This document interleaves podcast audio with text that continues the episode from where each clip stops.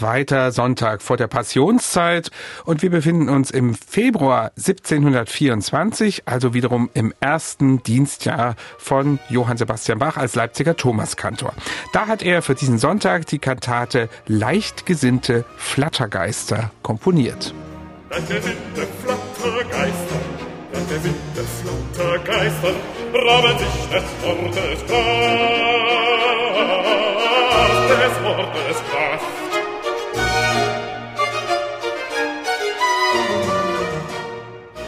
Leichtgesinnte Flattergeister. Ein sehr schöner Text, auf den wir natürlich gleich noch eingehen werden und auch klären werden, welche Flattergeister da gemeint sind.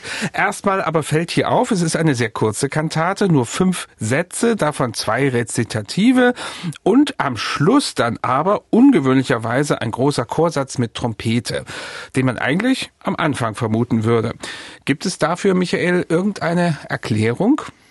Na, ich glaube, lieber Bernhard, hier haben Bach und sein Textdichter sich ganz genau orientiert an der Aussage des Gleichnisses, was im Hintergrund steht. Der Evangeliumstext des Sonntags ist ja dieses berühmte Gleichnis vom Sämann bei Lukas 8, Verse 4 bis 15, wo beschrieben wird, ein Sämann ging aus zu säen und ein Teil seines Samens fiel auf den Weg und wurde dort zertreten, die Vögel haben es gefressen, ein Teil des Samens fiel auf den Fels und dort ging er nicht auf, verdorrte. Dann wiederum Samen fiel unter die Dornen und die Dornen gingen mit auf und haben dann den Samen erstickt, sodass der eben auch nicht überleben konnte. Aber ein Teil des Samens eben wiederum, der fiel auf gutes Land und trug dort hundertfach Früchte. Und jetzt ist eben die Analogienbildung, die Jesus vornimmt, der Samen, das ist das Wort Gottes. Und es gibt den Fall, dass da wo die Leute, die auf dem Weg sind, es hören. Da kommt der Teufel, gleichbedeutend mit Belial, der häufiger jetzt in unserem Kantatentext vorkommen wird. Der nimmt das Wort aus ihren Herzen, auf das sie nicht glauben und eben nicht selig werden.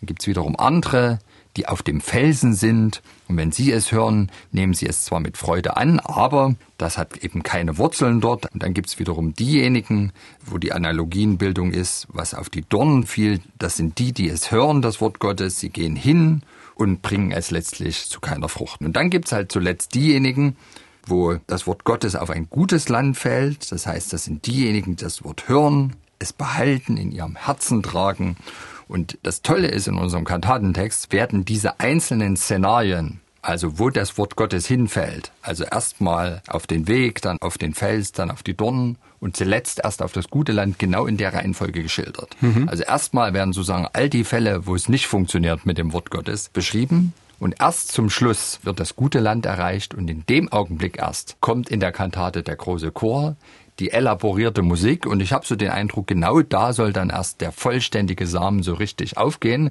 Vorher arbeitet sich der Librettist und auch Bach an all diesen Szenarien ganz genau ab und das ist richtig faszinierend, wie hier mit den Mitteln der Musik eine sehr, sehr tiefgehende Predigt gehalten wird. Gehen wir doch mal gleich mitten rein und zwar in die Eingangsarie. Das war diese Arie, ich habe es vorhin schon mal kurz gesagt, mit den Flattergeistern. Kannst du uns das ein bisschen deuten und auch musikalisch beschreiben? Und da kommt ja auch der Belial vor, von dem du auch schon gesprochen hast. Genau, also der Text ist hier, leichtgesinnte Flattergeister rauben sich des Wortes Kraft. Belial, gleichbedeutend mit dem Teufel, Belial mit seinen Kindern suchet ohne dem zu hindern, dass es keinen Nutzen schafft. Und was Bach jetzt komponiert, ist eine Arie, die extrem flink daherkommt, in den Instrumenten, aber auch im Gesang. Das sind ganz klar die Flattergeister, die hier überall umher flattern. Das Wort Belial, der Teufel, wird immer hineingesungen, eigentlich in instrumentale Passagen. Der kommt also immer zur Unzeit und fuscht gewissermaßen diese Arie ins Handwerk. Es gibt viele Trugschlüsse, viele falsche rhythmische Schwerpunkte. Also Belial versucht immer wieder das Zepter zu übernehmen. Also eine im gewissen Sinn kalkuliert unrhythmische Arie. Und Bernhard, ich weiß nicht, wie es dir geht, wenn ich dieses Stück höre, mit diesem Rhythmus und diesen teilweise falschen Zählzeiten, dieses Polternde darin, habe ich immer so den Eindruck, Mensch, das ist ja eigentlich so eine Art Parallelfassung, Frühfassung von der berühmten ersten Arie aus der Kaffeekantate. Hat man nicht mit seinen Kindern hunderttausend Hudeleien. Ist übrigens der gleiche Sprachrhythmus. Man kann die Texte nicht mhm. Äh, komplett unter die Musik legen. Aber es ist der gleiche Tonfall, der gleiche Charakter. Hier aber mhm. nicht bezogen auf den überforderten Familienvater, sondern auf den Belial, den Teufel, der die Menschen, die auf dem Weg zum Wort Gottes sind, immer wieder vom rechten Weg abbringen will. Das kontrollieren wir jetzt mal beim Hören. Bitte. keine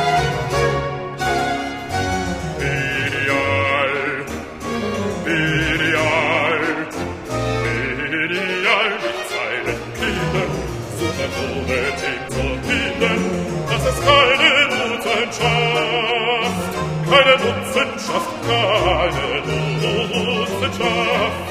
Ideal mit feinen Kindern, suchet ohne dem zu hindern, dass es keine Nutzen, keine Nutzen leicht gesinnte Flattergeister. In der Eingangsarie könnte es auch sein, dass mit den Flattergeistern irgendwie ein Bezug zu den Vögeln hergestellt wird, die ja auch im Evangelium vorkommen und den Samen aufpicken oder kommen die später Ja, dran? das ist ja tatsächlich die Analogie. Also der Sämann, der auf den Weg den Samen streut, da ist es ja nicht der Teufel, sondern es sind tatsächlich die Vögel. Also die Flattergeister, Vögel beziehungsweise dieses Getier, dieses flatternde Getier aus der Unterwelt. Die Orks, die Hm. Mannschaft des Teufels.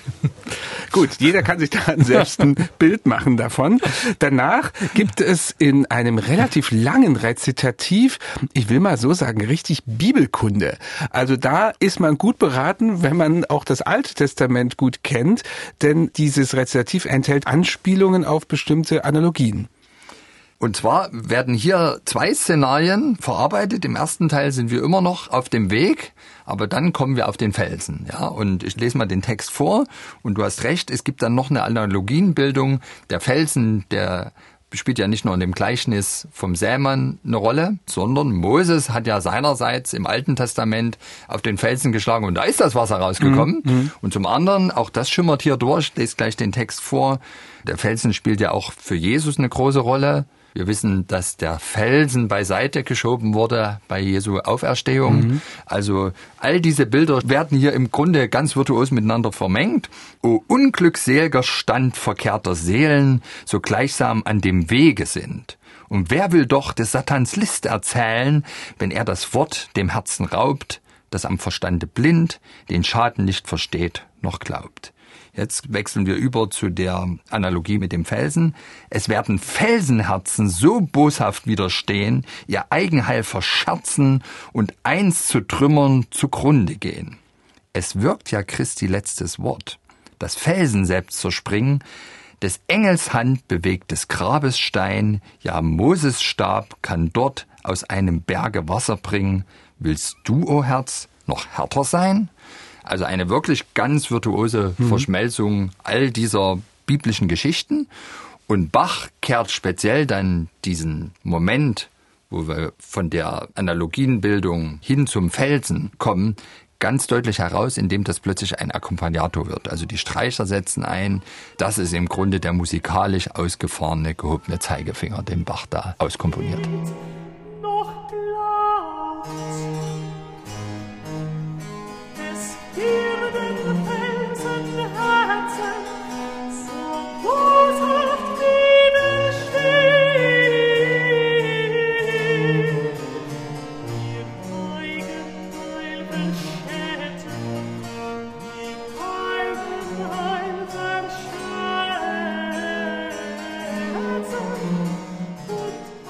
Und es geht sofort weiter mit der nächsten Arie. Der Tenor singt jetzt und da spielen dann die Dornen eine Rolle. Also es geht weiter immer am Gleichnis lang.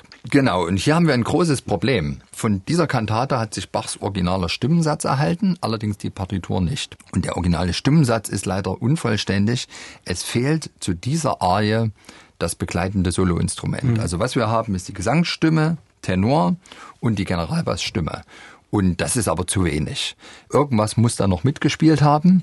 Und nun kann man wirklich anfangen, trefflich zu spekulieren, wenn man das Stück vollständig aufführen will, muss man ja jetzt notgedrungen rekonstruieren. Was könnte das Soloinstrument gewesen sein? Und wenn wir uns den Text anschauen, der schädlichen Dornen unendliche Zahl, die Sorgen der Wollust, die Schätze zu mehren, die werden das Feuer der höllischen Qual in Ewigkeit nähren. Natürlich könnte man sagen, ein laut schallendes Instrument, ein Blasinstrument, aber ich denke eigentlich, gerade wenn wir uns die erste Zeile nehmen, und die liefert ja gewissermaßen das Motto der schädlichen Dornen unendliche Zahl, würde ich sagen, es müssen, damit unendliche Zahl funktioniert, viele Noten Viele sein, Noten? viele kleine Notenwerte.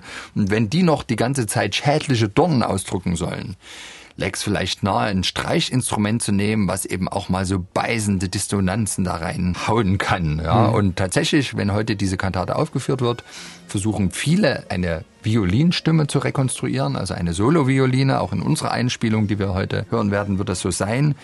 Viele Noten, viele gebrochene Akkorde, viele Trugschlüsse, damit das Ganze eben keine schöne Musik ist, sondern eine, die von Dornen gespickt ist, damit eben der Samen Gottes Wort erdrückt wird.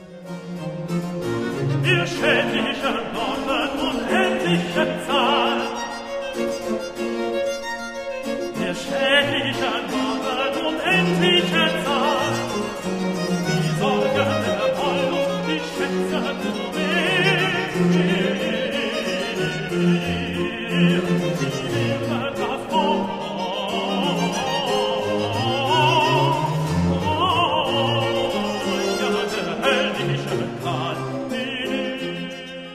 Die Tenorarie in der Kantate leicht gesinnte Flattergeister mit dem rekonstruierten Violinsolo war das. Ja, und dann kommt tatsächlich am Schluss der Kantate als letzter Satz ein großer Chorsatz. Warum der dort steht, das hast du vorhin schon begründet. Wie ist es denn jetzt musikalisch? Wie sieht der aus? Ja, also jetzt kann endlich der Samen aufgehen. Und Samen aufgehen heißt jetzt in diesem Fall elaborierter Chorsatz mit einer Solotrompete. Also das Stück geht erstmal los, ohne dass der Chor singt. Es gibt ein langes instrumentales Vorspiel und das ist ein reinstes Trompetenkonzert. Und zwar richtig virtuos. Es ist jetzt Herrschermusik, hat man den Eindruck. Und es wird jetzt der Text und dessen Aussage, nämlich dass Gottes Wort da, wo es auf das fruchtbare Land fällt, hundertfach Früchte trägt, zelebriert. Der Text lautet, lass Höchster uns zu allen Zeiten des Herzens Trost dein heilig Wort. Du kannst nach deiner Allmachtshand allein ein fruchtbar gutes Land in unseren Herzen zubereiten. Und das wird in einem wirklich ausführlich ausgearbeiteten Chorsatz gefeiert. Es ist, man so will, Glückwunschmusik für den Samen, der auf das gute Land gefallen ist und jetzt Früchte trägt in einer grandiosen Schlussmusik. Nossa.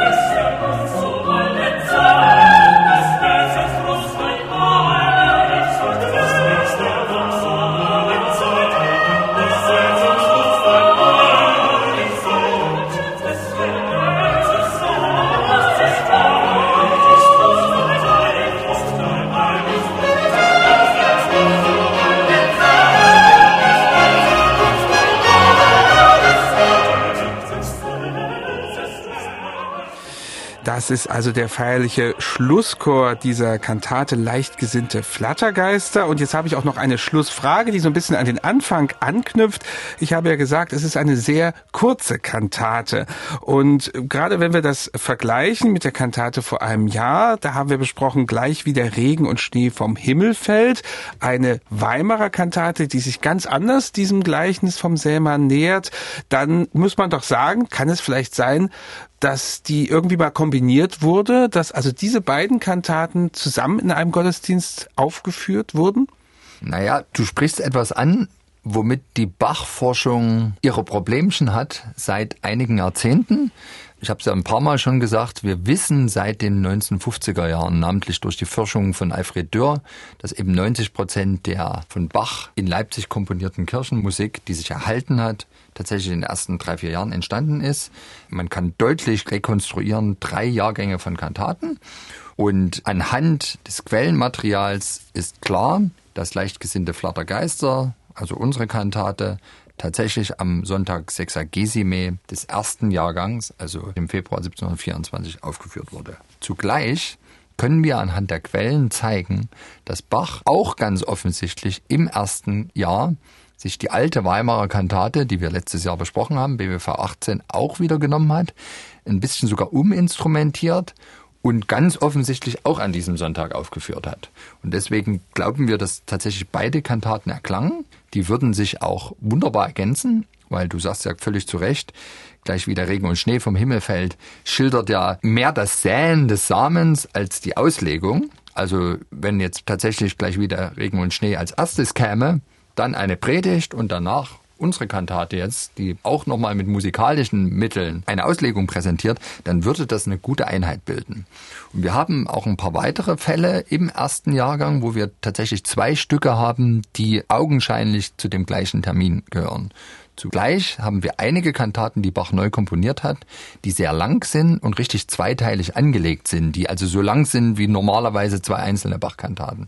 Und deswegen plagt sich so ein bisschen die Bachforschung mit der Gretchenfrage herum. Hat der Bach, weil er eben voller Kompositionstestosteron in seinem ersten Jahr als Thomas Kantor war, vielleicht einen sogenannten Doppeljahrgang aufgeführt, also tatsächlich versucht, jeden Sonntag entweder zwei Kantaten aufzuführen, oder zweiteilige Kantaten neu zu komponieren. Das Problem ist nur, wir haben jede Menge Sonntage, wo einfach dann doch das zweite Stück fehlt. Und daher können wir das nicht so richtig entscheiden haben wir vielleicht doch irgendwelche Trugschlüsse, denen wir auferlegen sind, als wir die Chronologie versucht haben zu erstellen anhand des Quellenmaterials? Hat Bach vielleicht auch erstmal gesagt, ich nehme die Weimarer Kantate, arbeite die ein bisschen auf und dann doch kurzfristig ein neues Stück komponiert? Vielleicht in dem Sinn, dass eben die Aufführung des einen Stückes eine Art Phantomaufführung ist. Also du merkst, ich eire rum. Hm, hm. Also die Gretchenfrage bleibt, war der erste Jahrgang ein Doppeljahrgang? Es deutet aber alles darauf hin, dass eben an diesem Sonntag Sexagesime 1724 die Kirchengemeinde in den Genuss kam, zwei Bachkantaten zu hören. Und wir hören jetzt diese Kantate allerdings nur allein und nicht mit der anderen zusammen. Leichtgesinnte Flattergeister, Bachwerkeverzeichnis 181 in einer Aufnahme mit Yukari Nonoshita Sopran, Robin Place Alt, Gerd Türk Tenor und Peter Koi Bass. Es singt und spielt das Bach-Kollegium Japan unter Leitung von Masaki Suzuki.